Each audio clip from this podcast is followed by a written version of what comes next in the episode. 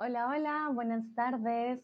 Bienvenidos y bienvenidas a todos y todas a un nuevo stream del día de hoy con un tema muy bonito que es el tema del origami. Mucho gusto, mi nombre es Sandra, soy tutora de español aquí en Chatterbox y comúnmente estoy con ustedes en los streams y también en las clases mm, virtuales también.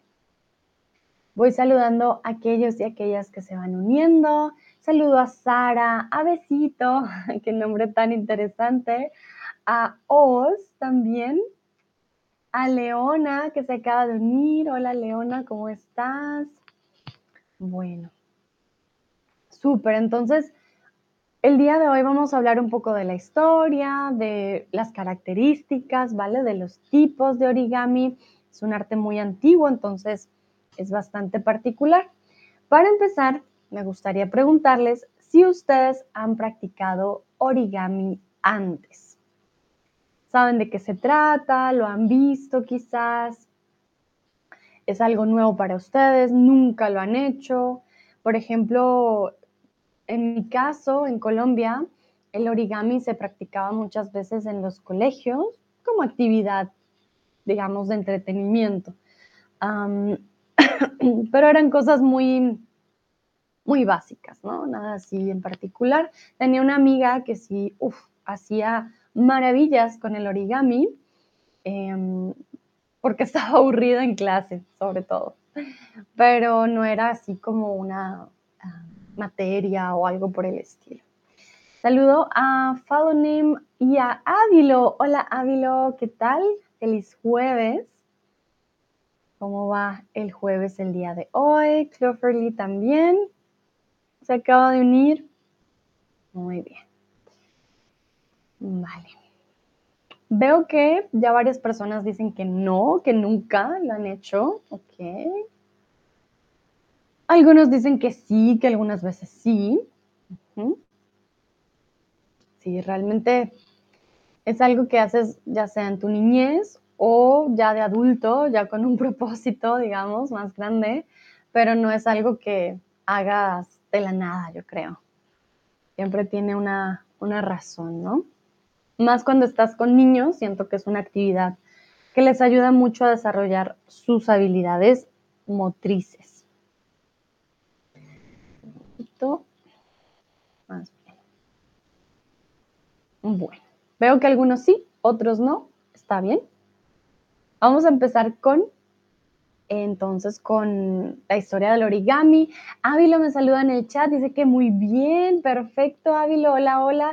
Espero que siga así de bien el fin de semana y me alegra que ya vaya bien tu jueves.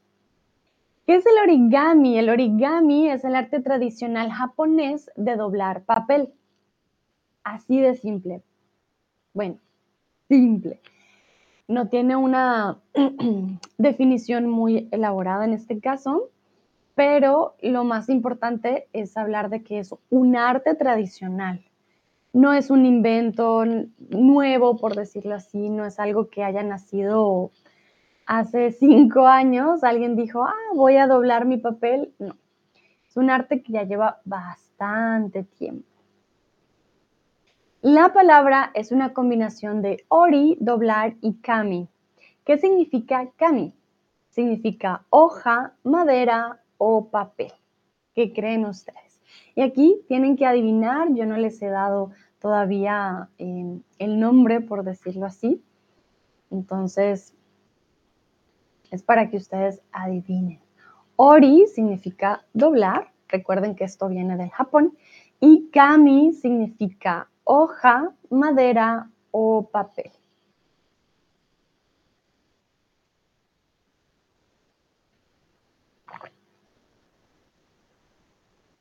Ok, muy bien. La palabra es una combinación entre ori doblar y kami papel. Esto de aquí es una hoja. Sin embargo, cuando hablamos del material, de qué está hecha, es cuando hablamos de papel. Una hoja de madera, bueno, tendría que ser de un árbol quizás que lo haces muy fino y te queda la hoja de madera, sería el material, ¿vale? Entonces, kami papel, el material del que están hechas muchas hojas. Perfecto. Los orígenes del origami se pueden remontar al siglo XVII en Tailandia, Japón o China. Y aquí ya les he dado información previa, así que es un poco más fácil. Entonces, ¿de dónde viene el origami?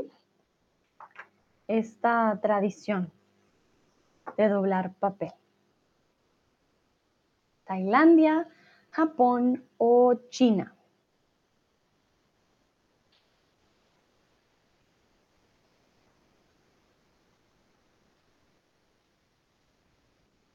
Ok, muy bien. Sí, sí. Los orígenes del origami se pueden remontar al Japón. Origami, esta palabra también es japonesa, ¿vale? No es China, no es Tailandia, es Japón. En Japón se utilizaba como una forma de entretenimiento y para crear objetos decorativos. No sé, ustedes han estado en restaurantes asiáticos, muchas veces tienen origami decorativo. Un momento, les quiero mostrar. Hoy en día muchas lámparas, por ejemplo, también son de origami. Uno dice, ah, son de papel, pero tienen una forma particular. A ver, les muestro. Un momento. Ah.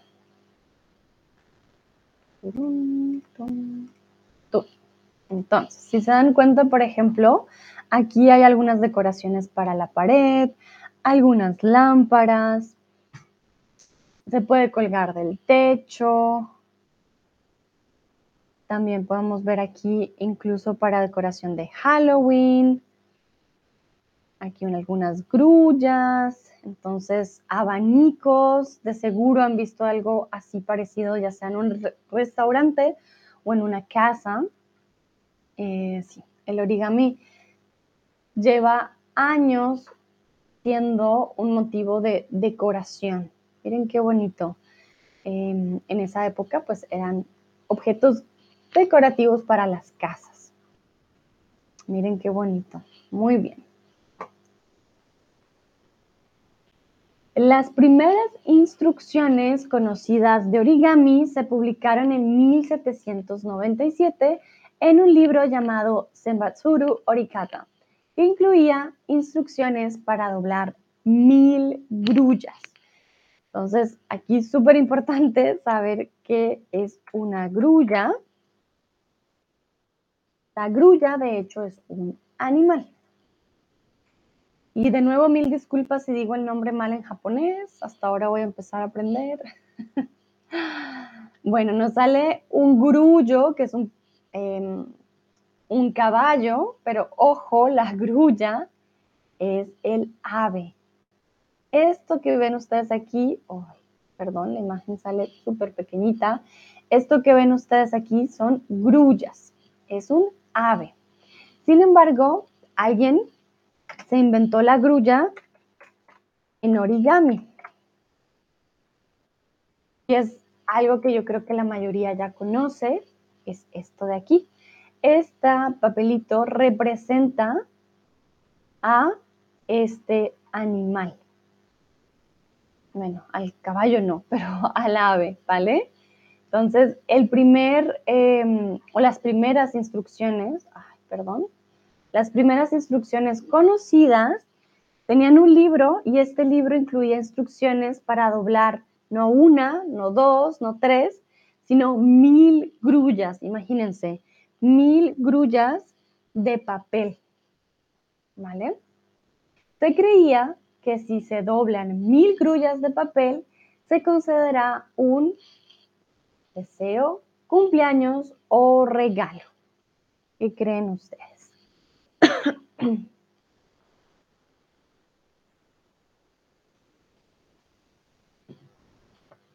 se cree que si se doblan mil grullas, mil grullas de papel, pues para doblar mil grullas van a, vas a necesitar también bastante tiempo. No es tan fácil ni es tan rápido. Entonces se creía que si hacías esto, algo se te iba a conceder. ¿Qué significa conceder? Significa cumplir. Es un sinónimo de cumplir.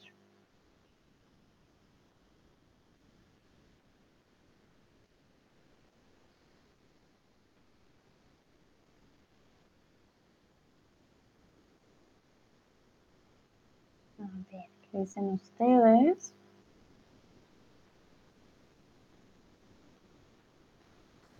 Muy bien. Entonces, se dice que si doblas mil grullas de papel, se te va a conceder un deseo, ¿vale? No un cumpleaños, no un regalo, se te concede un deseo.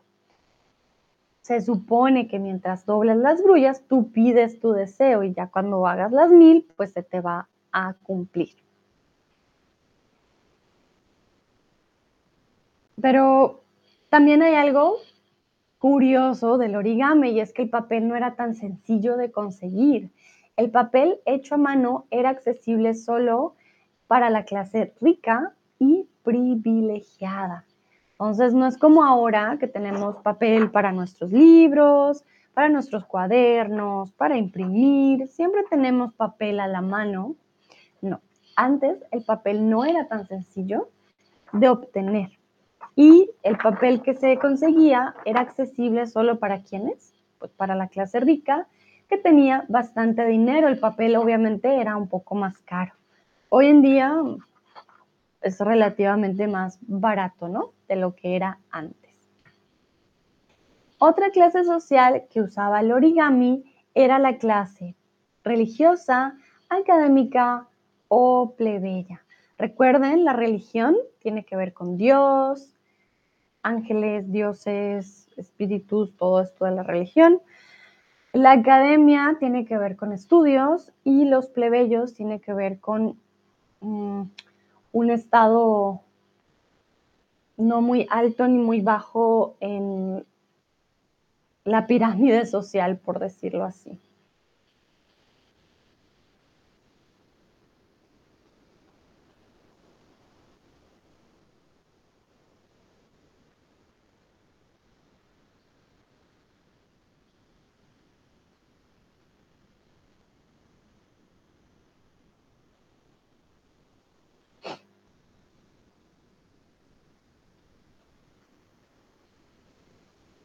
Que algunos dicen la académica, otros dicen la religiosa.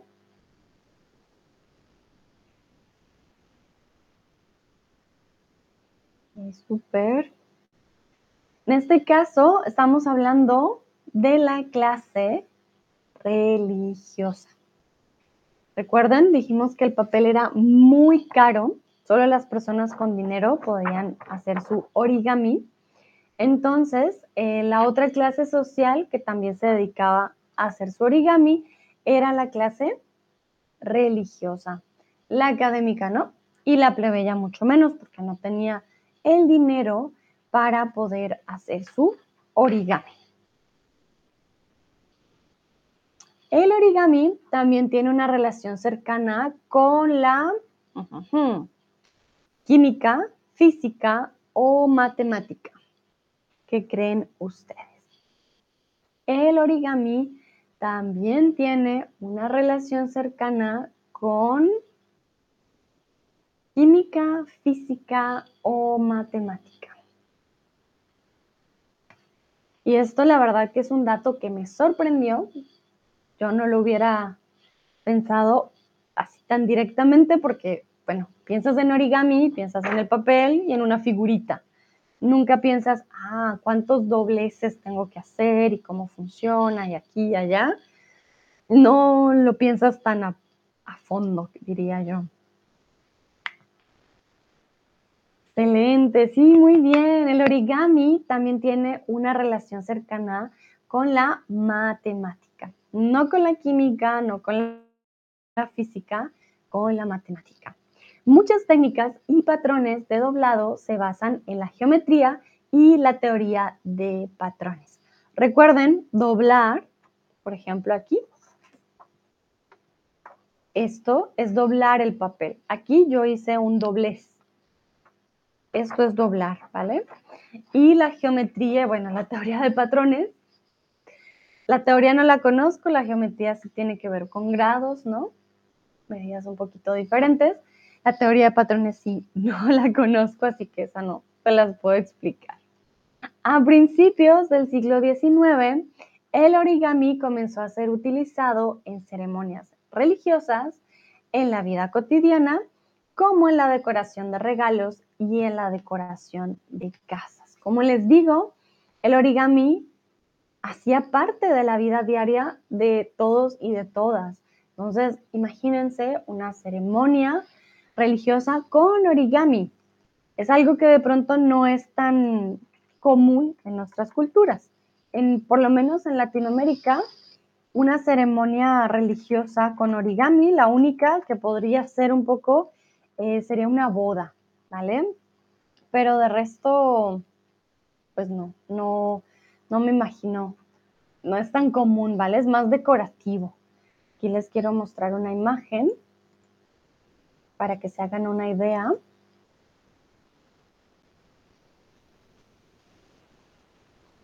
Miren, por ejemplo, aquí los novios están como en un, ah, ¿cómo decirlo? Sí, en un altar con unas grullas que caen del altar. Ah, acá también los origamis, las grullas son como las flores. En las invitaciones también, por acá estaba una. En los centros de mesa, aunque bueno, aquí no se puede ver bien la imagen realmente está muy pequeña. Ah, no, ya. No, está súper. Mil disculpas, está muy borrosa. Pero bueno, aquí se pueden dar cuenta. Lo pueden poner en la mesa, lo pueden colgar, eh, en el centro de mesa también, ¿vale? Digamos que lo vemos más como decorativo, pero ellos no lo usaban solo para decoración, tenían un significado en las ceremonias religiosas. Y aquí yo les quiero preguntar a ustedes si de casualidad tienen alguna decoración de origami en sus casas. ¿Tienen ustedes alguna decoración de origami en sus casas? Saludo a Sebastián que acaba de llegar. Hola Sebastián, ¿cómo estás? Bueno, yo les cuento que yo antes tenía uno de los origamis más pequeños, yo creo que del mundo. Era un mini origami, era más pequeño que esta USB. era, ¿cómo los comparo? Ah, miren, tengo algo que comparar. Tenía un origami más o menos del tamaño de este círculo. Incluso de pronto, sí, algo así. Así de pequeñito, ¿vale? Miren mi mano.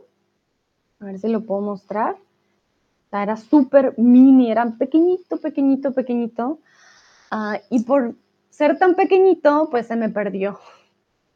Ya no lo tengo, así que pues no se los puedo mostrar lastimosamente el día de hoy, pero sí tenía mi decoración del origami súper mini en mi cuarto.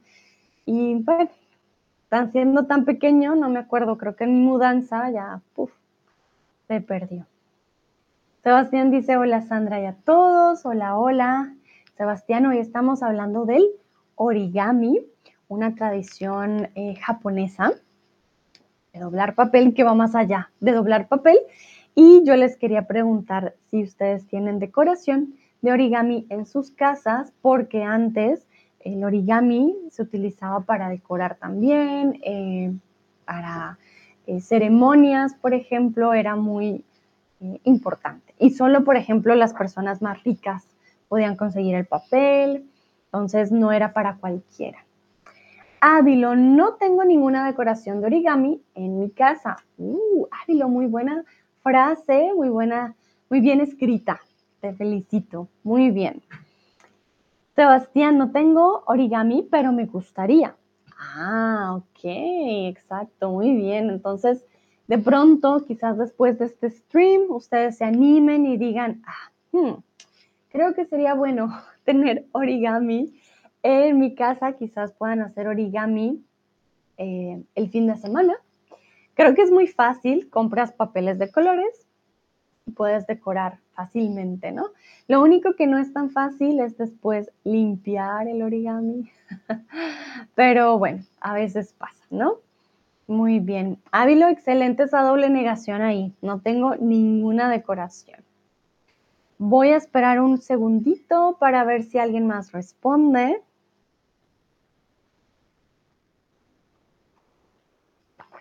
Como les dije, yo tenía un mini, mini, una mini grulla. Voy a ver si encuentro un ejemplo mientras ustedes responden. Era tan pequeña, pero tan pequeña.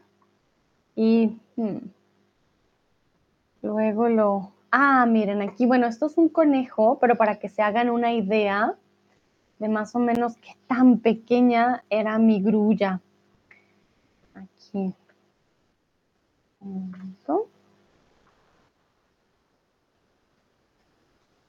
Mi grulla era algo así de pequeñita. Miren, esta de aquí.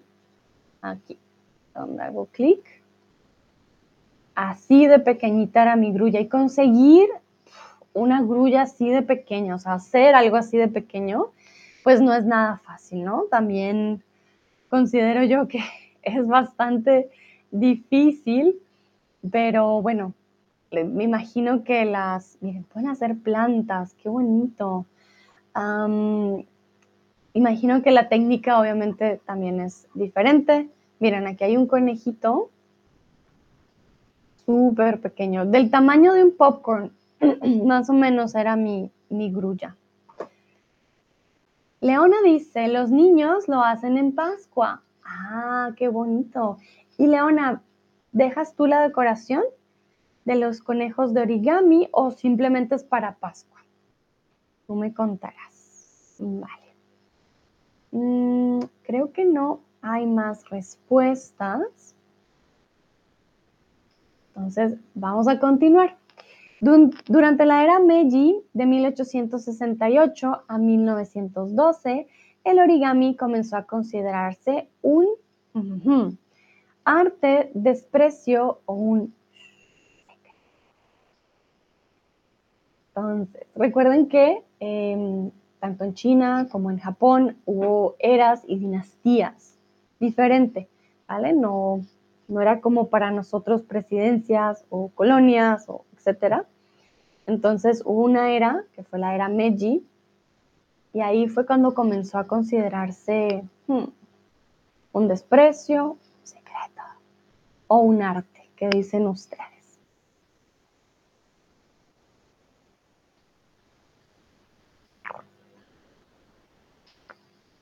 Muy bien, en este caso estamos hablando de algo positivo. Fue en la era de 1868 a 1912 que empezó a ser un arte. En esta época se desarrollaron nuevas técnicas y patrones. Aquí les traje una imagen muy antigua japonesa de eh, cómo en aquella época niños y padres construían, o bueno, hacían em, su origami juntos. Leona dice, solo es decoración para Pascua. Vale, muy bien, Leona, interesante. Pero qué bonito que tengas algo de origami para estas eh, épocas. Creo que es una buena idea. Por ejemplo, hacer conejitos de origami en vez de comprar siempre conejos. Y es una actividad divertida de pronto para hacer con amigos o con los niños. ¿Sí? ¿Por qué no? Una muy buena idea. Fueron los árabes los que llevaron el origami a Europa entre los siglos IV y en los siglos VI. Ellos solo utilizaban el origami para crear figuras geométricas. Los árabes tenían prohibido hacer figuras de por su religión. Entonces, tenían prohibido hacer figuras de personas, animales o flores. ¿Qué dicen ustedes?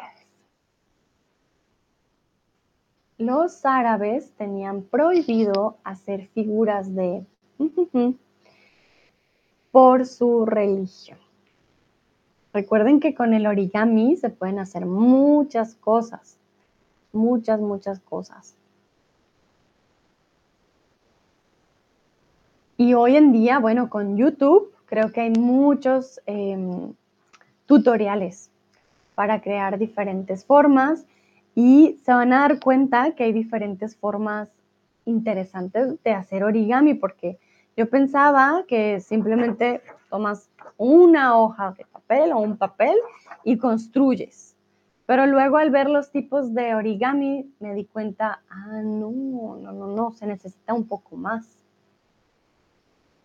Bueno, la mayoría dice aquí que personas, pero realmente ellos tenían prohibido hacer figuras de animales, ¿vale? No de personas, sino de animales. No pueden hacer conejos, grullas.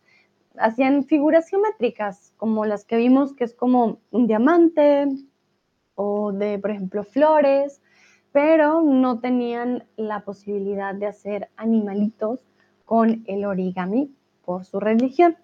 Entonces, el primer origami que llegó a Europa fue eh, de menos animales, por decirlo así. Uno de los origamistas, así se llaman las personas que hacen el origami, eh, es Akira Yoshi, Yoshizawa, creo que se dice así, quien desarrolló un sistema de notación para el origami. Y aquí quiero que por favor veamos en detalle los origamis que tiene al lado porque es impresionante. Aquí les voy a hacer zoom. Bueno, él es Akira, ¿no? en su mano parece ser, bueno, como un lobo, no sé, como un elefante. Y miren aquí abajo, tiene un armadillo, tiene un hipopótamo, tiene un auto, tiene un rino, tiene un perro. Miren tiene hasta un gorila. Es impresionante lo que puede una persona llegar a hacer con papel. Todas las formas son muy, muy parecidas a casi como un dibujo de los animales. Entonces, impresionante. Y miren el tamaño, ¿no? Porque, bueno, con una hoja puedes hacer de cierto tamaño, pero el,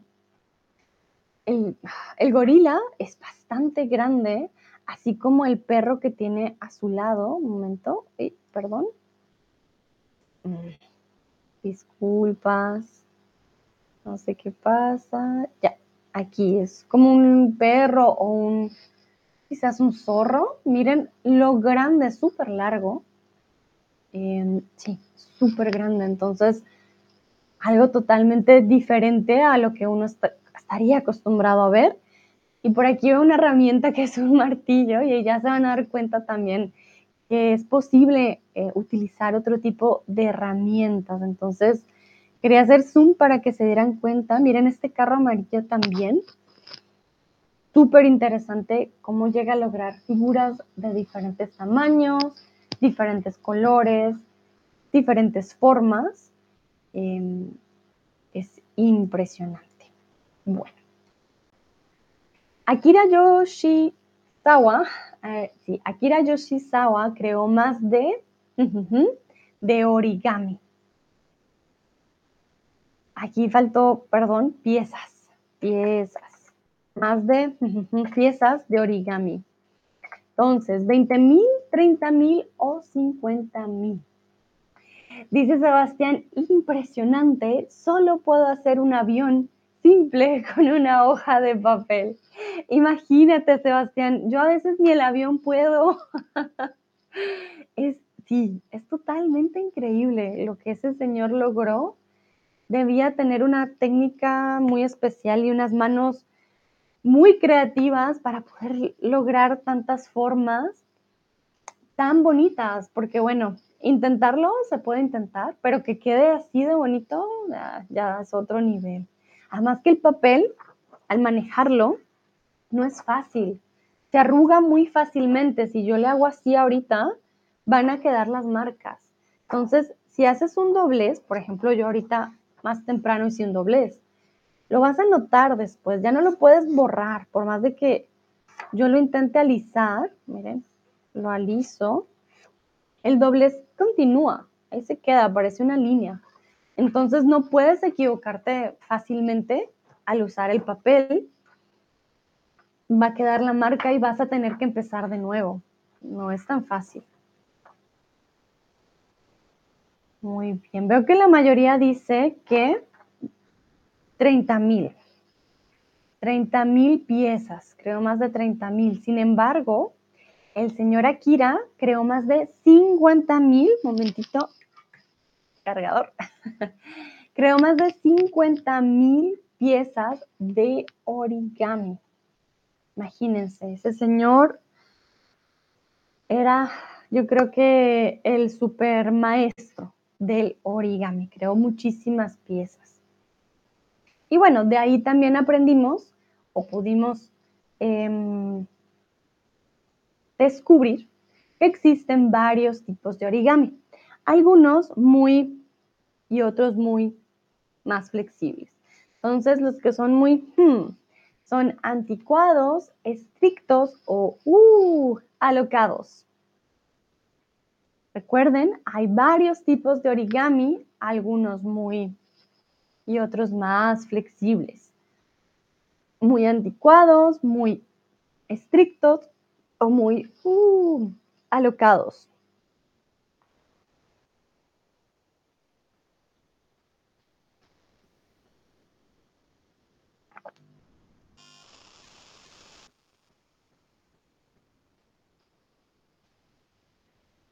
Ver, ¿qué dicen ustedes? Recuerden, anticuados viene de antiguo, hace muchos, muchos, muchos años.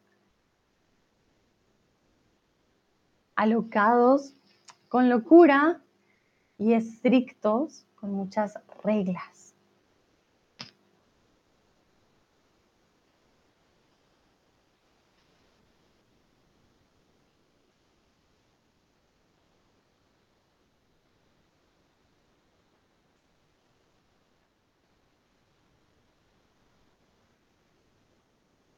Okay.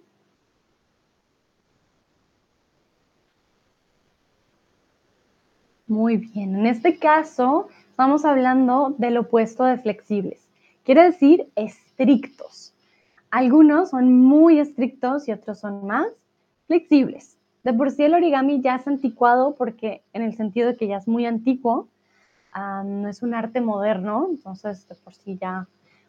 anticuado también puede tener un significado algo negativo cuando decimos, ah, es que es muy viejo, no, no nos gusta prácticamente. Yo diría que es más antiguo que anticuado. Y bueno, tan alocado no puede llegar a ser, pero pues es papel al fin y al.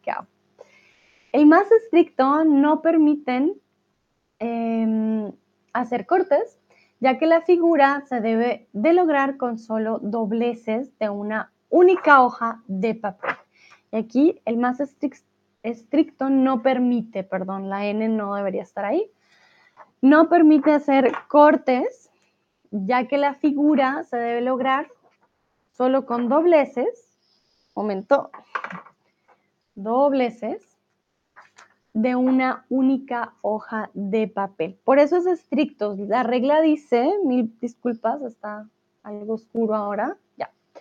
La regla dice que em, solo una hoja, no van a haber cortes y simplemente con dobleces.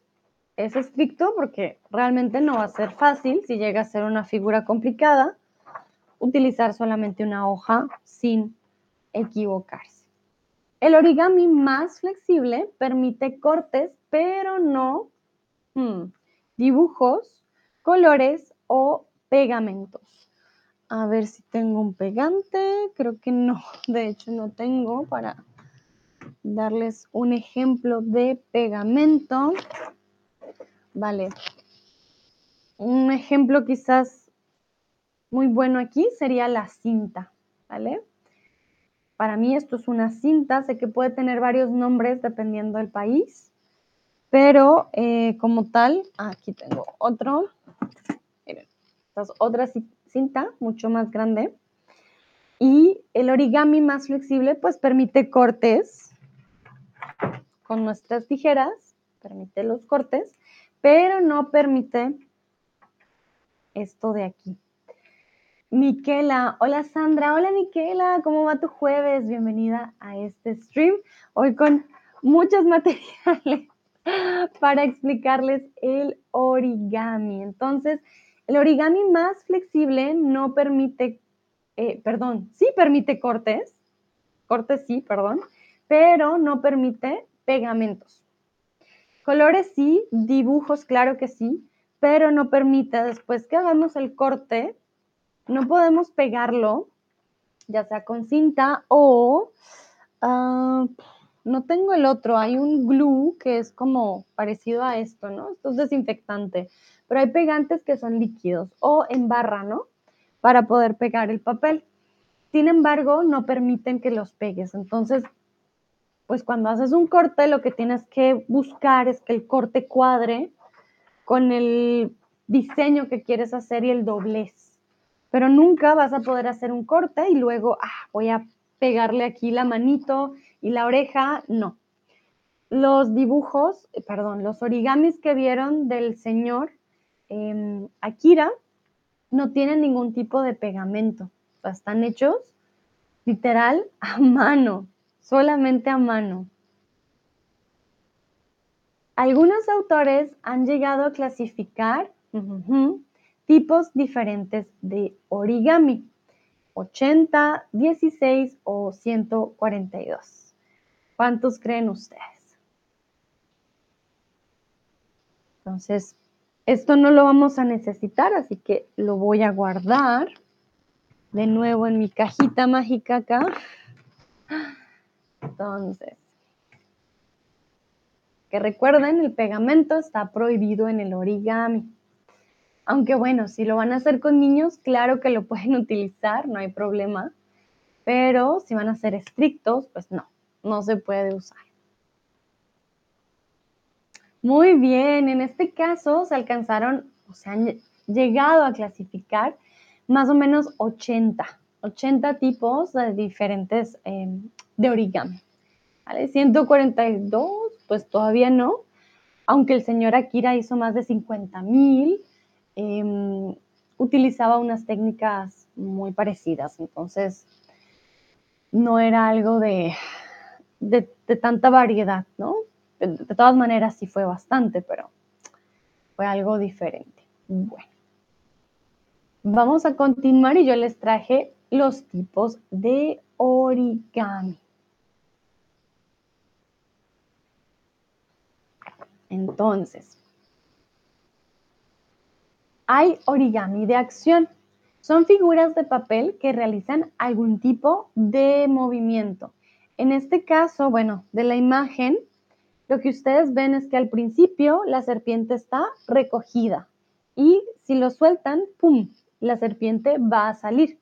Cuando yo estaba en el colegio, eh, me acuerdo que hacíamos sapitos o ranitas y lo hacíamos en papel y cuando tú le presionabas en la colita, la ranita, ¡pum!, saltaba.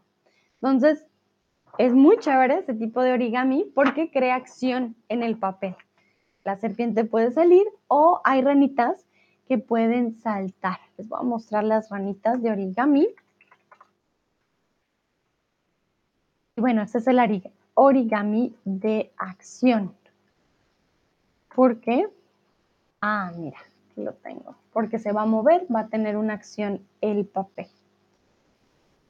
Y aquí para los que tienen niños, esta es una actividad súper, súper chévere para que practiquen con ellos y con ellas. Miren, aquí está la rana saltarina. Solo tienes que hacerle con tu dedito en la colita y la ranita, ¡pum!, va a saltar. Aquí hay otro ejemplo y la verdad que es muy fácil de hacer. Yo me acuerdo que yo hacía de estas en el colegio y no es nada difícil, ¿vale? Continuamos, también hay un origami sonoro. El origami sonoro, el cual produce hmm, movimientos, sonidos o figuras.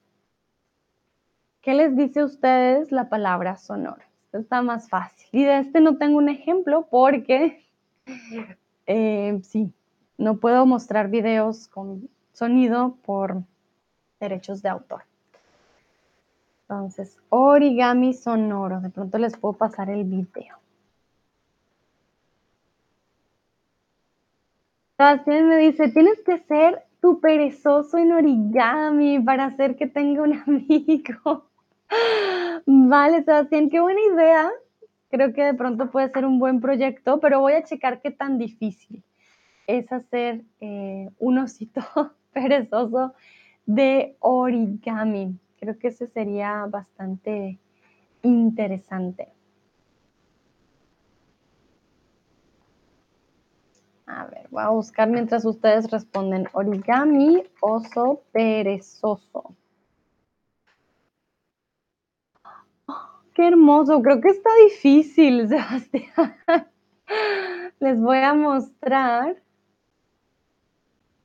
Ah, momento. Mira qué hermoso. Pero esto es como literal papercraft. Yo podría hacer este, el de la izquierda que parece una U. Ese podría ser yo, este de aquí. Aunque este no está tan difícil, quizás podría ser este, pero este de aquí, ese es otro nivel. Mira qué hermoso. Para la pared está divino. Lo podría poner aquí, en mi pared atrás, pero no, no soy tan buen artista. Bueno, quizás podría ser algo así, ¿no? Es un osito normal, pero esto ya es otro, otro nivel.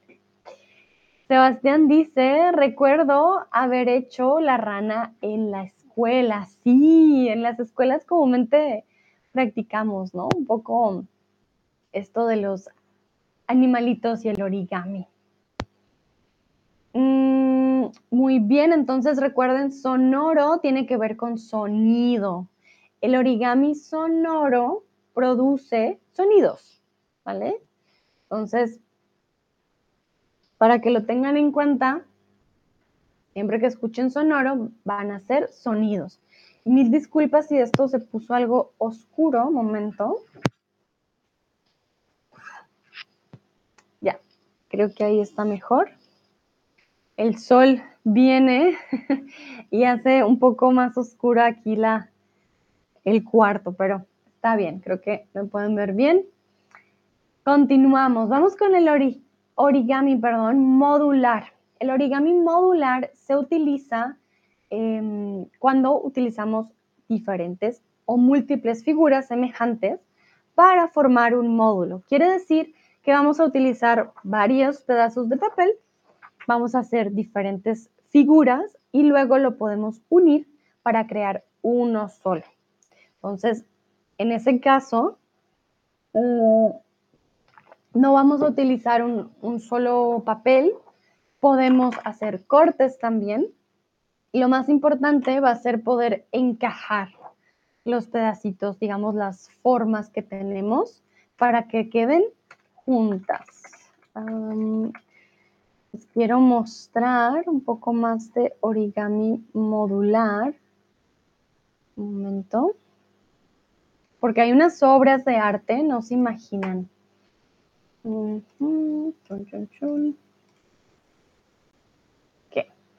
Miren, hay aves que se llegan a hacer con origami modular. Miren, este de aquí es un ganso increíble. Obviamente eso toma también más tiempo. Se pueden hacer flores, sombrillas, cubos, etcétera. Entonces, miren esto tan bonito esta flor de aquí. Se pueden hacer cajitas también para el Día de la Madre y el Día del Padre, creo que es lo más común que los niños hagan este tipo de actividades de regalo. Pero hablo de la cajita, ¿no? No de la flor, esto ya es muy profesional. Entonces, este es el tipo modular. Acá nos podemos dar cuenta un poco más de que son diferentes colores, obviamente, diferentes partes. No sé si esto llega a pegar, creo que está prohibido pegar. Eh, las partes tienen simplemente que encajar. Pero bueno, ahí creo que depende de qué tan flexible sea el origami. Y hay también un origami húmedo, el cual se debe dejar después. Entonces recuerden que húmedo viene de algo que moja, como el agua, Entonces, el origami húmedo se debe dejar mojar, secar o doblar después. Uy, cada vez estoy más oscura. Momento, ya. Aquí. A ver si funciona. Ya. Ok. Entonces, un origami húmedo, si vamos a mojar algo, después lo tenemos que dejar. Porque ¿qué pasa cuando mojamos el papel?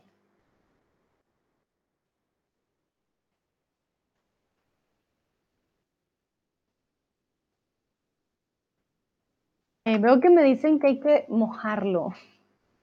Ojo, ojo, ojo. Recuerden, el origami húmedo se debe dejar secar. It's like when you um, have your hair wet, you need to let it dry. With the paper, you cannot keep making it wet. It's going to um, melt almost like it's going to be destroyed after a while. Um, so you need to let it dry. Lo tienes que dejar secar, ¿vale? Entonces, por eso puse el después, porque tienes que dejarlo secar después de haberlo eh, mojado. Es como el cabello.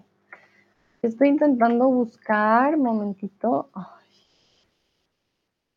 Origami húmedo les va a encantar. También es un tipo de arte increíble momento ya les muestro. ¿Y esto por qué se hace? Porque se moja el papel. Se moja el papel para dar formas diferentes, ¿vale? Porque el papel siempre tiene una forma muy particular. va a ser bastante lisa o arrugada, pero eh, más de hacer tipo de dobleces cuadrados. No puedes hacer formas, digamos, circulares.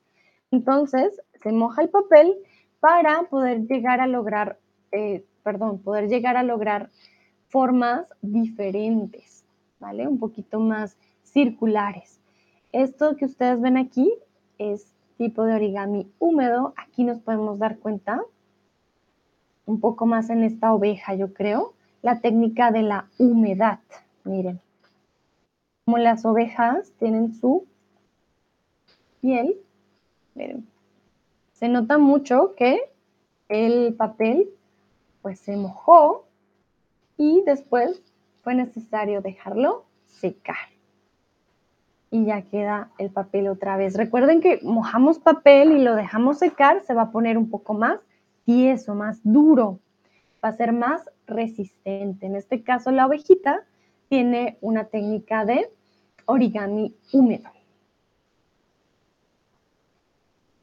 Muy bien. Continuamos. El kirigami es un tipo de origami que permite hacer pegamentos, dibujos o recortes. ¿Qué creen ustedes? El kirigami es un tipo de origami que permite hacer pegamentos, dibujos o recortes.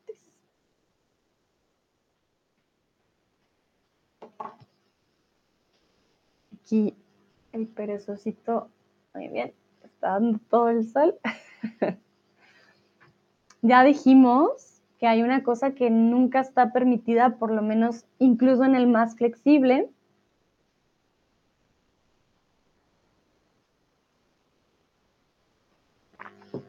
Pero que algo que sí se puede permitir. Muy bien, exactamente. El kirigami es un tipo de origami. Perdón, aquí vuelvo que permite los recortes. Recuerden, pegamento, recortes, ¿vale? Entonces, si queremos hacer recortes en nuestro papel, vamos a usar el método kirigami. Esta palabra, kiru, significa cortar y es con la técnica que se hacen los copos de nieve de papel. Y aquí les traje otro tipo de kirigami pero, momentito, ya les muestro. Kirigami. Ah, copos de nieve. Listo. Entonces, esto, lo que tienen ahí no es un copo de nieve, solamente un ejemplo de kirigami, lo que se hace con los recortes. pero eh, también esto que ven en la imagen, por ejemplo, para Navidad, este tipo de origami hace la forma gracias a los recortes. Entonces, seguro lo han visto como decoración. También han visto, por ejemplo, para San Valentín, ahora con los corazones, o quizás estas cadenas de niños que también hacen de decoración. Esto de cortar papel y darle la figura y que se repita o que quede la figura de cierta manera se llama kirigami, ¿vale? Kiru cortar y es una palabra que viene del japonés. Entonces, ya saben, cuando vean a la próxima este tipo de formas, ya van a saber que se trata de un tipo de origami. También hay un origami compuesto. El modelo final está compuesto por dos o más hojas de papel, cada una doblada de forma diferente. Entonces, para hacer flores con diferentes colores y diferentes formas, eh, pues se va a llamar un origami compuesto. Y esto también es muy interesante porque llega a ser un poco más flexible. Y bueno, como hemos hablado tanto del origami, yo quería que practicáramos el día de hoy y les voy a enseñar a hacer un barquito. Entonces, un momento les comparto la pantalla. Listo. Quizás mejor así. Creo que es mejor así. Ustedes me dicen cómo ven mejor. Igual voy a hacer zoom primero a los primeros pasos. Y con eso es más fácil. Bueno. Entonces, Hoy ustedes me van a acompañar a practicar un poco de origami juntos y juntas. Vamos a hacer un barquito. No sé si ustedes pueden ahorita hacer un barquito de papel conmigo, si no lo pueden hacer después. Si no tienen un papel a la mano, no se preocupen, yo los espero. Vayan por su papelito. Hagamos un barco de origami. Bueno, según también lo que he aprendido, las hojas de papel así son muy grandes para hacer el barquito. Entonces, eh, no sé si cortarlo por la mitad, yo creo, para que nos quede un barquito más pequeño. Ah, sí, creo que lo voy, a, lo voy a cortar por la mitad, también para ahorrar papel, porque es importante, ¿no? Entonces,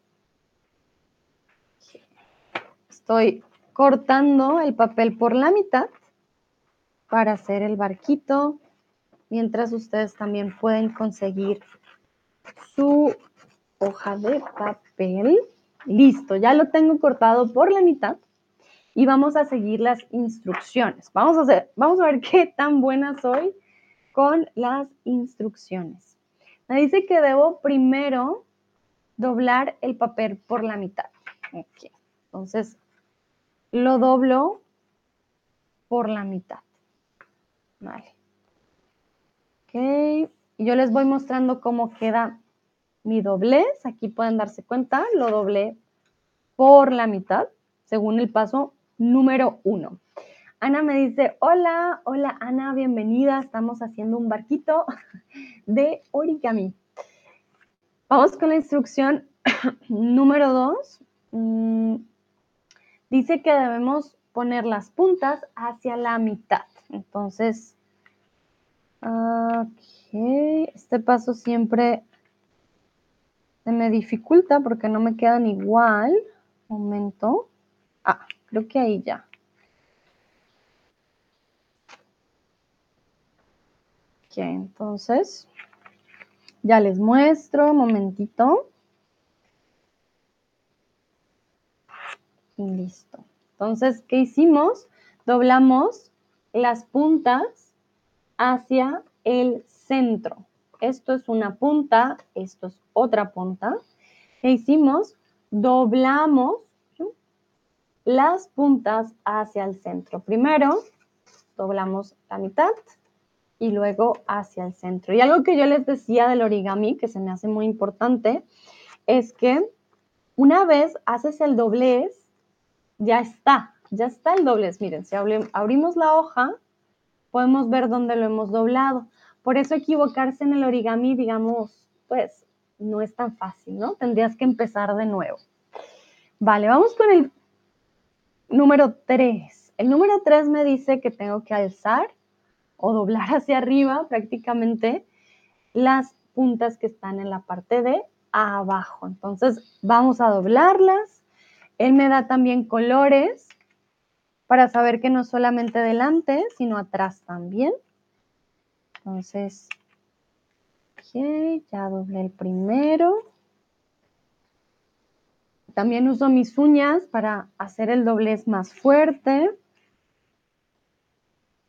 Ok, o no, un momento. Ah.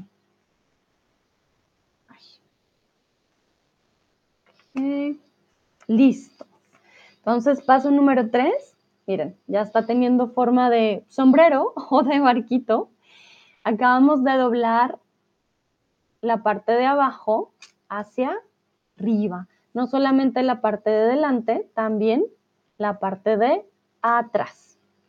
Vamos con el número 4. El número 4 me dice que debo doblar hacia el frente las puntas que están en los lados. Ok, entonces vamos a doblar. Este sí lo puedo doblar en el aire. Y ya doblé una. Aquí vamos a doblar la siguiente. Ah, ya me doy cuenta. Creo que hay una forma de saber que hay algo que no va quedando muy bien y es cuando los dobleces quedan por fuera. Ah, un momentito. Bueno, no están tan iguales, pero ahí van, ahí van. Vamos con la 5. La 5 me dice que debo abrirlo como, momento, abrirlo así, creo que es hacia la mitad. Entonces, lo voy a abrir así. Uy, momento. Lo abro y lo tengo que juntar, porque en el Paso número 6 dice que le dé la vuelta. En el paso 5 tengo esto en la mitad. Lo abro. Ah, junto, sí, porque me da dos flechitas, ¿no? Entonces lo, lo junto, momento, momento. Lo voy a juntar. Ajá. Ok, lo junté. Miren, ahora ya no tenemos un sombrerito. Nos queda un diamante. Y, eh, uh, según esto, tenía que haberlo puesto, no sé qué es el número 6, ayuda. Ya lo junté, se supone que en el número 7. Ok. Hmm. Bueno, el 6 no estoy tan segura, es como que lo volteé, yo me imagino que le doy la vuelta así, porque sí, no le encuentro otra opción. Y el número 7 me dice que lo doble en la mitad. O por la mitad. Lo doble por la mitad. Entonces, listo. Creo que aquí ya voy bien porque se parece al número 8. ¿Verdad? ¿Sí? ¿Cierto que sí? Entonces, vamos con el número 9. Ay, odio estas flechitas de arriba, no sé qué son. Dice que lo volteé y, ajá, y entonces tengo que juntar de nuevo. A ver, déjame ver el número 10. Ah, como upside down, como boca arriba. Hmm, pero aquí hay algo que todavía no me cuadra. Momentito. Es como, hay un doblez. ¿Será que hay algo que doble mal? Momento. Ah, tan, tan, tan. Hmm. Ese es el problema. Cuando doblas algo mal, entonces ya no funciona. Esperemos que sí funcione y sí lo logre. Creo que es así. Y se supone que el 10 sería algo así, ¿no? Ja. Creo que el 10 es algo así. Ah, sí lo logré. Listo. Y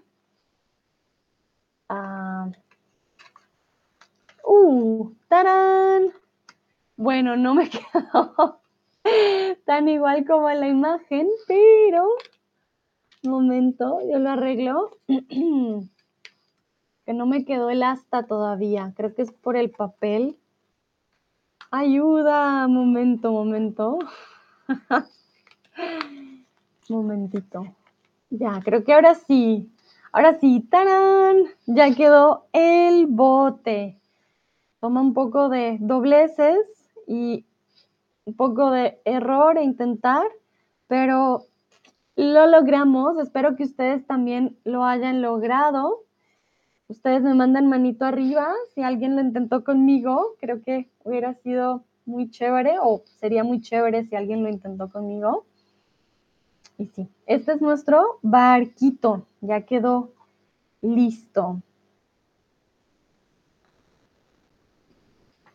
Díganme si les gustó. Quiero saber qué aprendieron entonces el día de hoy. Sebastián dice, sería más fácil seguir un video, pero lo has hecho bien. Gracias, Sebastián, muchas gracias. Sí, por cuestiones de, eh, sí, de derecho de autor no puedo mostrar videos y la verdad no hice un video para la próxima, creo, poder hacer un video para mostrarles, pero de todas maneras, seguir las instrucciones de la imagen también no está nada mal. Es más difícil porque creo que ya no estamos acostumbrados. Creo que ya estamos, como tú dices, acostumbrados al video y seguir el video, pero lo logramos. Miren, nuestro barquito de origami del día de hoy. Ya lo puedo poner casi como un sombrero a, al perezosito. Miquela dice que aprendió que el origami no es para ella. Miquela, no, ¿cómo así? Es para todos. vale, muy bien. Miquela dice, no, no, no, esto no es para mí. ¿Qué aprendieron los otros? Recuerden, hablamos de la historia, los tipos de origami.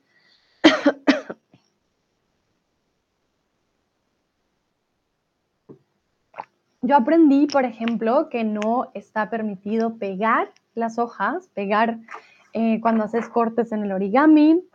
Aprendí que también puedes hacer formas si mojas el papel, por ejemplo. No sabía que había un experto de origami eh, que hubiera hecho eh, casi 50 mil origamis. No sabía que si hacías mil origamis, no, mil grullas de origamis, podías cumplirse tus deseos o el deseo que hayas pedido. Bueno, Hubieron varios datos interesantes, creo yo. Ok, ok, voy a esperar unos segunditos para saber si alguien más quiere responder.